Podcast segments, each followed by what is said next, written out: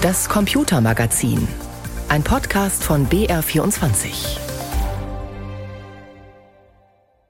Im Computermagazin geht es diesmal um einen sehr ungewöhnlichen Aufruf von Silicon Valley Größen, die eine Pause bei der Entwicklung künstlicher Intelligenz fordern. Wir testen, ob ChatGPT an der Uni bestehen kann, beziehungsweise ob sie es schafft, die künstliche Intelligenz eine Bachelorarbeit zu verfassen und wir werfen einen Blick zurück auf 300 Jahre Computergeschichte. In einer Ausstellung in Bonn ist dabei auch das Handy zu sehen, über das Ex-Bundeskanzlerin Angela Merkel von der NSA ausspioniert wurde. Das und mehr in der knappen nächsten halben Stunde im Computermagazin mit Christian Sachsinger am Mikrofon. Die Möglichkeiten künstlicher Intelligenz scheinen grenzenlos. ChatGPT kann so ziemlich jede Frage beantworten, auch wenn die Antworten manchmal nicht ganz stimmen. Aber das muss man erst mal rausfinden, denn was an Sätzen ausgespuckt wird, das klingt meist doch ziemlich überzeugend. Und ChatGPT, da sind sich die meisten Experten einig, das ist erst der Anfang. Doch die Tech-Branche macht sich inzwischen auch so ihre Gedanken über die Gefahren der Entwicklung. Eine Gruppe, zu der auch der Tech-Milliardär Elon Musk gehört, fordert eine Pause. Sebastian Schreiber über einen Brief, dessen Verfasserinnen und Verfasser sehr nachdenklich wirken angesichts der schnellen Fortschritte von KI. Nutzer fragen, ChatGPT antwortet. Der Chatbot des kalifornischen Unternehmens OpenAI zeigt, welche Möglichkeiten entstehen, wenn Unmengen von Daten verknüpft werden und so auch menschliche Interaktion simuliert werden kann. Die Geschwindigkeit bei der Entwicklung künstlicher Intelligenz ist rasant. Mehr als 1000 Vertreterinnen und Vertreter der Tech-Branche warnen jetzt davor, die Anwendungen weiter mit einem so hohen Tempo voranzutreiben. In einem Brief der Organisation Future of Life heißt es, Zitat, leistungsstarke KI-Systeme sollten erst dann entwickelt werden, wenn wir sicher sind, dass ihre Auswirkungen positiv und ihre Risiken überschaubar sind. Unterschrieben hat den Brief auch Tech-Milliardär Elon Musk, der vor allem mit seinem Auto Autokonzern Tesla selbst im Bereich künstlicher Intelligenz tätig ist. Die Gruppe fordert eine sechsmonatige Pause für die Entwicklung fortgeschrittener Systeme, wie etwa der neuesten Version des Chatbots von OpenAI, ChatGPT-4. Die Zeit solle genutzt werden, um ein Regelwerk für diese neue Technologie zu schaffen, heißt es in dem Brief. Die Unterzeichnenden sehen die Gefahr, dass die KI-Anwendungen sonst mit Propaganda geflutet werden könnten oder Kriminelle die Möglichkeit haben, mit täuschend echten Texten oder Bildern an sensible Nutzerdaten zu gelangen. Neben Tesla-Chef Elon Musk unterzeichneten den Brief unter anderem auch Entwickler von Googles KI-Tochter DeepMind oder auch Apple-Mitgründer Steve Wozniak. Der Chef von OpenAI, dem Unternehmen hinter ChatGPT, ist nicht darunter. Aus der Branche kommt auch Kritik an dem Aufruf. Die schwedische KI-Forscherin Johanna Björklund sagte etwa, es gebe keinen Grund, die Handbremse zu ziehen. Der Brief von Future of Life schüre Ängste. Künstliche Intelligenz und deren Potenziale sind offenbar einigen Branchenvertretern unheimlich geworden, aber man hat auch ein wenig den Eindruck, es sind vor allem die, die gerade nicht ganz vorne mitmischen bei diesem KI-Boom. Künstliche Intelligenz kann fast beliebig Texte verfassen, wie gut aber ist sie bei Prüfungsaufgaben? Wir haben das in unserem Tech-Podcast Umbruch bereits einmal durchprobiert und ChatGPT das bayerische Abitur schreiben lassen. Sie ist dabei durchgefallen, die KI. Und wie sieht es nun an der Uni aus? Die BR-Reporterin Nadine Haddad wollte das ausprobieren und in drei Tagen eine Bachelorarbeit schreiben lassen. Julia Bartel hat sie dabei begleitet. Kannst du mir eine Bachelorarbeit schreiben? Fragezeichen. Wer die künstliche Intelligenz ChatGPT bittet, eine wissenschaftliche Abschlussarbeit zu schreiben, bekommt eine klare Antwort. Als KI-Modell bin ich nicht dazu in der Lage, eine vollständige Bachelorarbeit zu schreiben. Mein Ziel ist es, Informationen und Unterstützung zu bieten, um Ihnen bei der Arbeit an Ihrer Bachelorarbeit zu helfen. Interessant. Ganz so einfach ist die wohl nicht zu bedienen, diese KI. Deshalb musste sich auch unsere BR-Reporterin Nadine Haddad langsam rantasten, warm werden mit der neuen Technologie und ausprobieren, wie das Programm auf welche Frage antwortet. Kannst du mir aus folgenden Notizen einen Satz machen? Experiment, Kinder, Kindergarten, zwei Gruppen, Spiele. Schreibt sie in das Browserfenster am Computer. Nach und nach tauchen Wörter auf dem Bildschirm auf, werden zu Sätzen, als würde sie eine unsichtbare Hand tippen. Heftig. In einem Kindergartenexperiment wurden die Kinder in zwei Gruppen aufgeteilt und jede Gruppe spielte verschiedene Spiele. Auf dem Bildschirm sieht es aus wie ein normaler Chat. Die Antworten werden aber von einem Programm geschrieben. Deshalb auch ChatGPT. Die drei Buchstaben GPT am Ende stehen für Generative Predictive Transformer. Heißt also, das Computerprogramm wurde so trainiert, dass es Sätze erzeugen kann. Dafür rechnet es aus, welche Wörter vermutlich hintereinander kommen. Fähigkeiten zum wissenschaftlichen Denken fehlen aber. Und das ist gefährlich. Vor allem, wenn es um die Arbeit mit Quellen und Zitaten geht, erklärt BR-Experte für künstliche Intelligenz Philipp Garlig. Das ist ein schwieriges Problem. Das kann es nicht gut. Das halluziniert er Quellen, als dass es dir echte angibt. Halluzinieren. Das heißt, dass ChatGPT quasi Fakten erfindet. Denn manchmal klingen die Sätze zwar sinnvoll, sind aber inhaltlich Quatsch. Fies, weil die KI beim Chatten auch irgendwie sympathisch wirkt und sehr menschlich, stellt Reporterin Nadine Haddad fest. Kann es sein, dass du dich irrst? Es tut mir leid, Sie haben recht, ich habe mich geirrt. In der genannten Studie werden keine genauen Prozentzahlungen zur Nutzung von Tablets im Kindergarten angegeben. Ich bitte um Entschuldigung für die Verwirrung. Immerhin, der Chatbot produziert sehr schnell, sehr viel, erstaunlich gut klingenden Text. Und in unserem Experiment sind nach drei Tagen tatsächlich 40 Seiten zusammengekommen. Aber das ist nicht alles, sagt Markus Behmer, Professor für Kommunikationswissenschaft an der Uni Bamberg. In unserem Experiment hat er die Bachelorarbeit bewertet mit eindeutigem Urteil schön geschrieben, insofern, dass es gut lesbar geschrieben mhm. ist. Gut lesbar ist aber nicht unbedingt der Hauptpunkt in der wissenschaftlichen mhm. Arbeit. Die Studie, die Sie durchgeführt haben mit den Kindergartenkindern und das, was Sie theoretisch beschreiben, hat eigentlich fast nichts miteinander zu tun. Hier Ihr Literaturverzeichnis. Und da war ich dann doch sehr überrascht. Wenn man das erste Buch sich nimmt, das Buch gibt es ja. nicht. Und ich muss leider sagen, in jeder Hinsicht nicht bestanden. Vor allem bemängelt Behmer, dass der Text zu oberflächlich und teilweise unlogisch ist. Klar, in drei Tagen hatte unsere Reporterin natürlich keine Chance, sich tiefer einzuarbeiten. Eine Bachelorarbeit aus dem Handgelenk schütteln klappt also auch mit ChatGPT nicht. Aber Markus Behmer betont, und ich habe gar nichts gegen technische Hilfsmittel, wenn Sie sich intensiv reinarbeiten. Haben Sie ja schon eine wissenschaftliche Leistung erbracht. Mhm. Es wäre sogar ein Gewinn, wenn man dadurch mehr Zeit gewinnt für gründliche Recherche. Einheitliche Vorgaben gibt es kaum, denn die einzelnen Fachbereiche an den Hochschulen arbeiten weitgehend unabhängig. Das zeigt auch eine Diskussion an der Ludwig-Maximilians-Uni München. Die Erwartung ist nicht, dass wir jetzt wissen, wie das im nächsten Semester in der LMU in allen Fakultäten läuft. So funktioniert die LMU nicht. Aber was wir Ihnen mitgeben wollen, ist, dass wir Leute haben, die sich damit beschäftigen, dass wir darüber nachdenken und dass wir nach Lösungen suchen. Und das ist schon ein guter Ansatz, sagen viele Mitglieder der Studierendenvertretung. Trotzdem seien viele Studierende verunsichert und wünschen sich schon jetzt klarere Regeln. Selin Türkolu vertritt Studierende der LMU München und erzählt von einem Seminar aus dem vergangenen Semester. Da wurde uns tatsächlich gar nichts dazu gesagt, ob es erlaubt ist oder nicht. Es ging schon in die Richtung, dass diskutiert wurde, ob das jetzt wirklich Cheating ist. Schummeln oder zulässiges Handwerkszeug.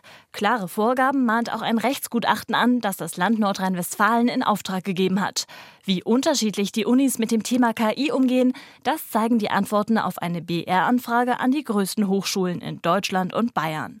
Während manche Unis ChatGPT schon grundsätzlich verboten haben, setzen die meisten auf Einzelfallentscheidungen, wie zum Beispiel die Uni Erlangen-Nürnberg formuliert. In einigen Fällen wird es sinnvoll sein, die Nutzung von Tools wie ChatGPT zu untersagen, in anderen nicht. Das ist von Fach zu Fach unterschiedlich. Die Entscheidung treffen die Lehrenden, genau wie bei anderen Hilfsmitteln, eigenständig. Der sicherste Weg für Studierende ist deshalb gerade direkt im Seminar klären, ob ChatGPT als Hilfsmittel erlaubt ist oder als Täuschungsversuch verboten. Denn die Technik ist da und die Unis müssen Wege finden, damit umzugehen.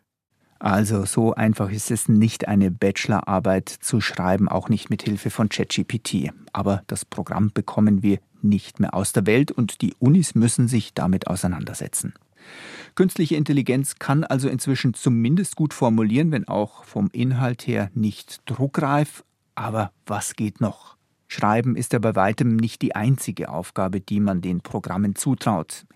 In Gersthofen im Landkreis Augsburg versucht man nun mit KI Schlaglöcher in Straßen zu finden.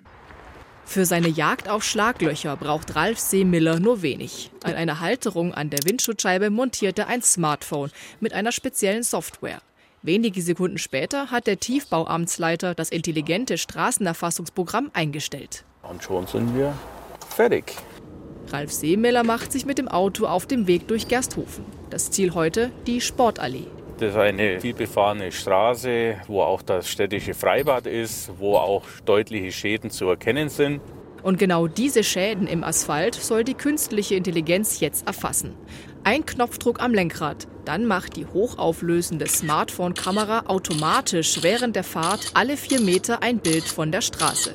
Und während der Befahrung und während des Bildschießens äh, läuft ein Algorithmus durch die KI, die kann erkennen, ob es Kanaldeckel sind, ob es Schieberkappen sind von Wasser.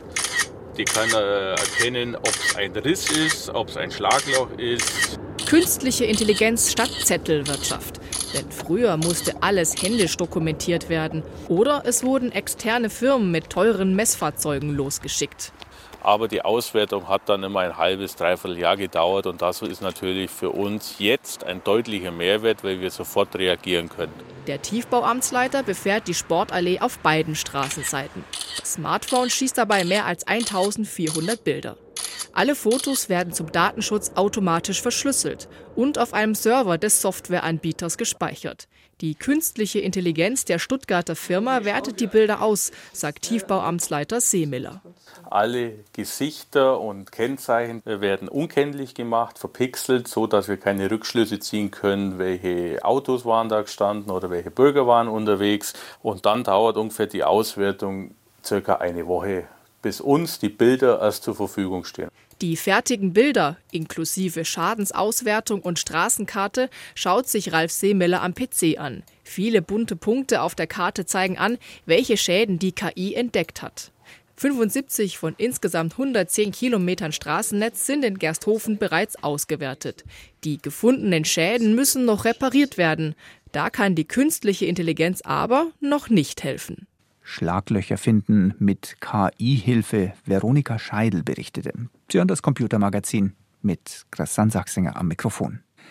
Die Datenschutzgrundverordnung wird demnächst fünf Jahre alt. Im Mai 2018 ist dieses europäische Gesetz in Kraft getreten.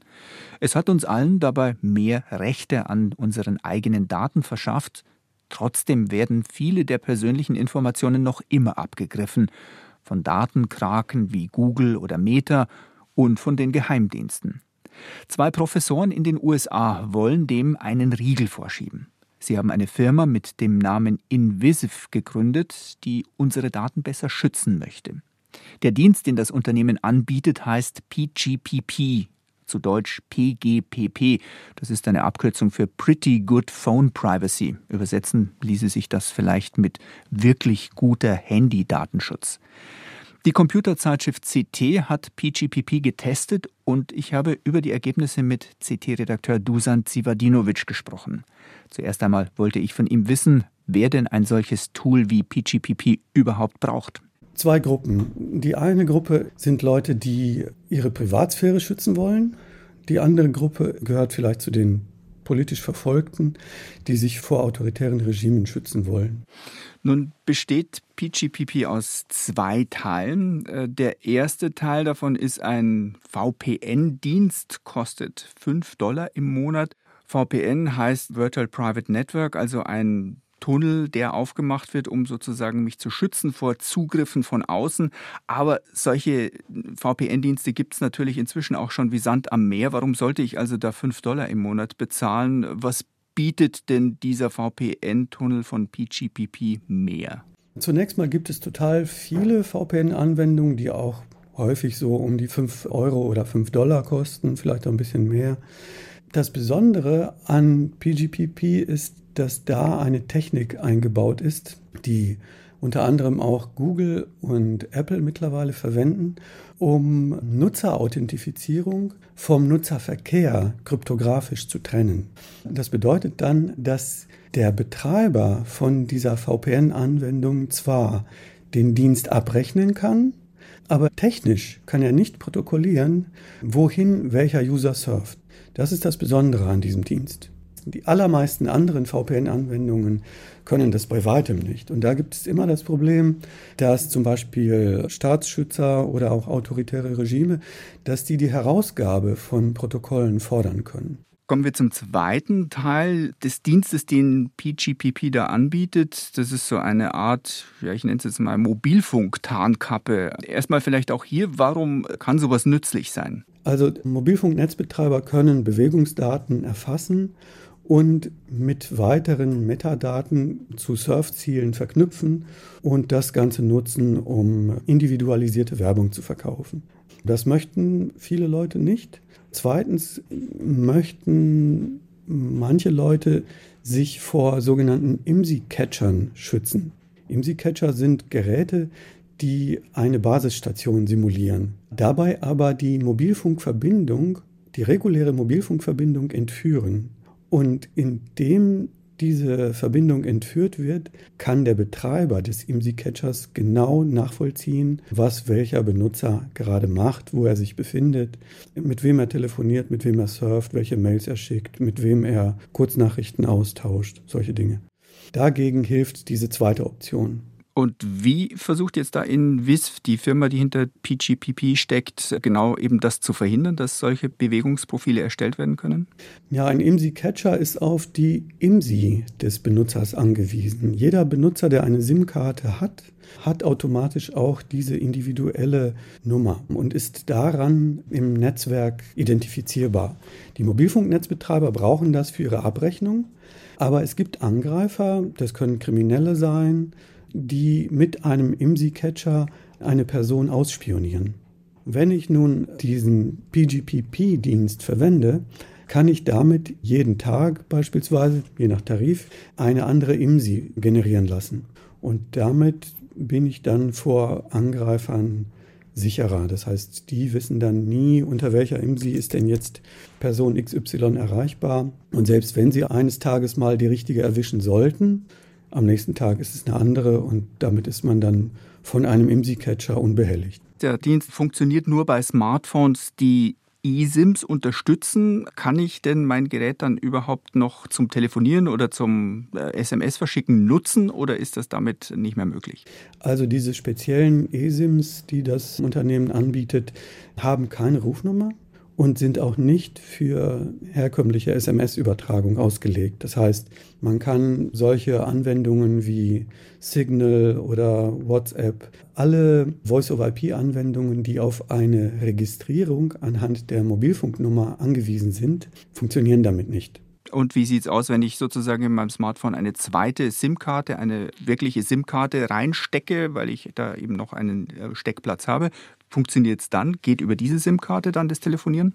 Technisch funktioniert, aber den Schutz durch BGPP kann man sich dann genauso gut sparen. Man muss dann tatsächlich zu anderen Voice-over-IP-Anwendungen wie beispielsweise Wicker greifen, die keine Registrierung anhand der Mobilfunknummer erfordern.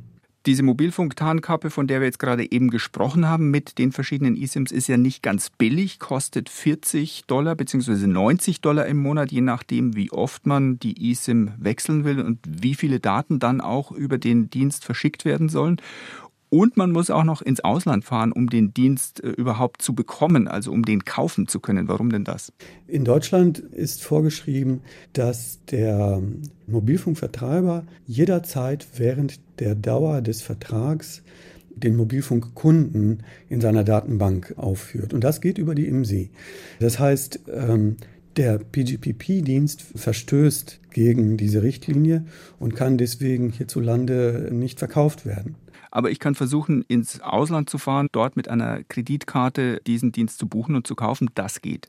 Ja, das ist noch ein bisschen anders. Wenn man eine Kreditkarte hat, die äh, beispielsweise aus England stammt oder aus den USA, wo ja diese Richtlinie nicht gegeben ist, dann äh, kann man den Dienst auch in einem beliebigen anderen Land der Welt buchen. Es wird nur überprüft, was ist das für eine Kreditkarte? Gehört diese Kreditkarte zur deutschen Region oder zu irgendeiner Region, wo dieser Dienst nicht verwendet werden darf oder gehört sie zu einer anderen Region? Daran wird das unterschieden. Sagt Dusan Zivadinovic, der den sehr innovativen Datenschutzdienst PGPP getestet hat. Und um diese Software und um die Probleme beim Datenschutz geht es auch in der aktuellen Ausgabe unseres Tech-Podcasts Umbruch. Und in dieser Folge fragen wir uns unter anderem, warum US-Geheimdienste immer noch wahllos auf die Daten von uns Usern und Userinnen in Europa zugreifen können. Umbruch finden Sie in der ARD Audiothek und überall, wo es Podcasts gibt. Um den Zugriff auf unsere Daten geht es auch bei unserem nächsten Thema, zumindest am Rande. In Bonn läuft seit kurzem im Haus der Geschichte eine Ausstellung mit dem Titel Hashtag Deutschland digital. Und zu sehen ist darin auch Angela Merkels früheres Handy, das Siemens S55, über das die Ex-Kanzlerin vom US-Geheimdienst NSA überwacht wurde. Die Ausstellung zeigt aber weit mehr und blickt auf sagenhafte 300 Jahre Computergeschichte zurück. Henning Hubert macht mit uns einen Rundgang. Schon am Eingang gibt es eine Chipkarte. Wer sie in die Spielstationen steckt, kann echte PC-Klassiker starten.